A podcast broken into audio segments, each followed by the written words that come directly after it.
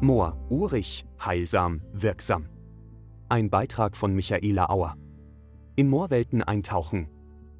Es ist, als betrete man einen anderen Planeten. So kraftvoll und auf seine einzigartige Weise extrem mystisch. Können wir sie für unsere nächsten Generationen erhalten? Nur noch ein Bruchteil der ursprünglichen Moorlandschaften existiert in Österreich. Feuchtgebiete sind am meisten durch menschliche Eingriffe gefährdet. Vor Ewigkeiten, nach dem Ende der letzten Eiszeit, haben sich in Österreich die meisten Moore entwickelt. Gletscher hinterließen wasserstauende Untergründe und beim Abschmelzen viel Wasser. Auch das damalige Klima wirkte sich günstig auf die Moorbildung aus. Heute ist alles anders. Vor allem die Entwässerung von Mooren für die landwirtschaftliche Nutzung sowie Fichtenaufforstungen haben dafür gesorgt, dass nur noch etwa ein Fünftel der einstigen Moorlandschaft existiert. Von den noch vorhandenen Moorflächen sind 90% sanierungsbedürftig. Hinzu kam der Abbau von Toff zum Brennen, als Blumenerde und zur Bodenverbesserung, als Einstreu oder auch Heiltoff. Und in jüngerer Zeit schließlich Tourismus und Verbauung. Die Zerstörung von Moorflächen ist von den meisten Naturschutzgesetzen der Bundesländer verboten. Die Praxis zeigt aber, dass sie immer noch zerstört werden. Vor allem die Landwirtschaft entwässert nach wie vor Niedermoorwiesen, zum Beispiel auch im Waldviertel und im Alpenvorland. In alpinen Lagen fallen Moore dem Bau von Forststraßen und Tourismuseinrichtungen wie Skipisten und Golfplätzen zum Opfer. Und sogar in geschützten Mooren kommt es immer noch zu menschlichen Eingriffen wie bei der Neuanlage von Entwässerungsgräben oder der Eintiefung bestehender Gräben. Moore in Niederösterreich. Sie sind also selten geworden, die Moore, vor allem im Raum der Ostalpen sind sie nur noch kleinflächig zu finden. Überaus wertvoll wären diese Lebensräume und irgendwie in Vergessenheit geraten scheinen sie. Doch wer genauer hinsieht, findet Reste alter Kulturlandschaften, die wieder zurück zum Ursprung dürfen. Renaturierung ist das große Stichwort. Zum Beispiel am Leckermoor in Hochreit bei Göstling an der Ips, das auf einem Hochtalboden auf 860 Metern Seehöhe liegt, konnte durch das Engagement der Bundesforste ein Relikt der letzten Eiszeit durch Verbesserung der Moorhydrologie erhalten werden.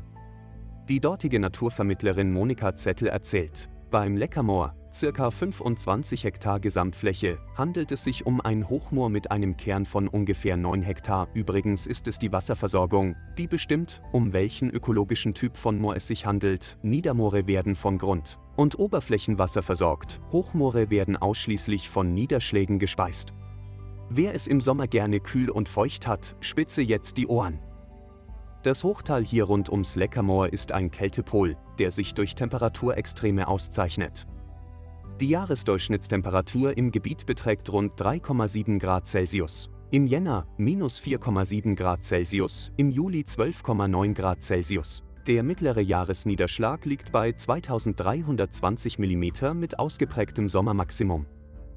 Damit zählt dieses Naturschutzgebiet zu den niederschlagsreichsten Gebieten Österreichs, weiß die Naturliebhaberin. Bei der geführten Wanderung rund ums Leckermoor entdecken wir mit Moorführer Reinhard Lieb wahre Naturschätze. Das Knabenkraut, ein Orchideengewächs bei uns in freier Wildbahn.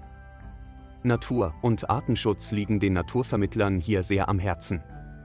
Besucherbetreuung und Umweltbildung werden großgeschrieben, geht es doch vorwiegend darum, diese geschützten Lebensräume für die folgenden Generationen zu erhalten, der Erlebnispfad mit seinen elf Stationen macht es spannend für Kinder und auch für Erwachsene. Der Schwebesteg führt in das Zentrum des Moores, wo uns Reinhard auch den rundblättrigen Sonnentau unter dem Steg zeigt. Sensationell, diese wunderschöne, so seltene Pflanze hautnah zu sehen. Seltene Flora und Fauna.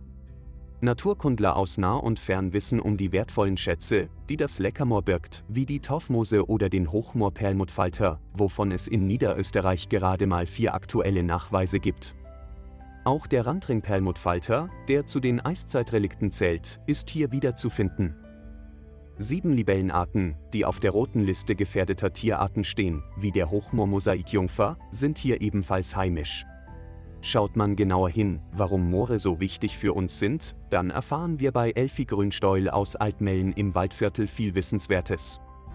Sie hat bis vor einigen Jahren noch selber mit ihrem Mann Toff als Heilmoor auf ihren Grundstücken in der Melonaau im Waldviertler Hochland abgebaut und verkauft.